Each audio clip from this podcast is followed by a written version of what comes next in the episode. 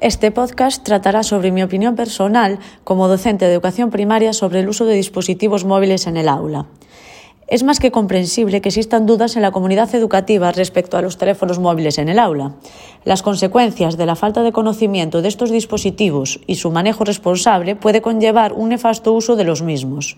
Por ello, muchos centros optan por prohibirlos y no permitir que los niños los lleven a clase, algo que choca con la realidad en la que cada vez es más y más común el uso de estos dispositivos.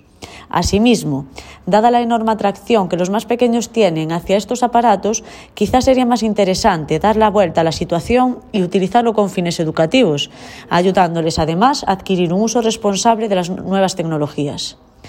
Aunque es necesario adaptar su uso al contexto determinado de cada clase, existen diversidad de recursos y diversidad de aplicaciones que nos pueden servir como inspiración a los docentes para dar un uso adecuado de las nuevas tecnologías en nuestra aula.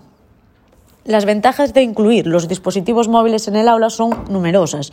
Por ejemplo, facilitar un aprendizaje más personalizado, permite una respuesta y una evaluación inmediatas por parte del docente, permite hacer trabajos en equipo, trabajos individuales, en pequeño grupo, potencia la participación del alumno y los motiva.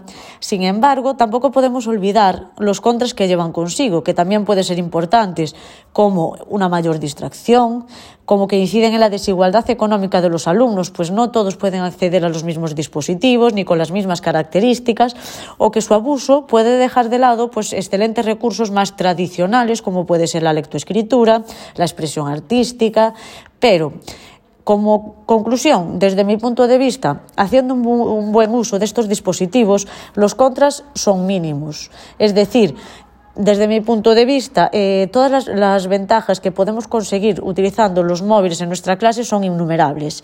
¿Qué opináis vosotros?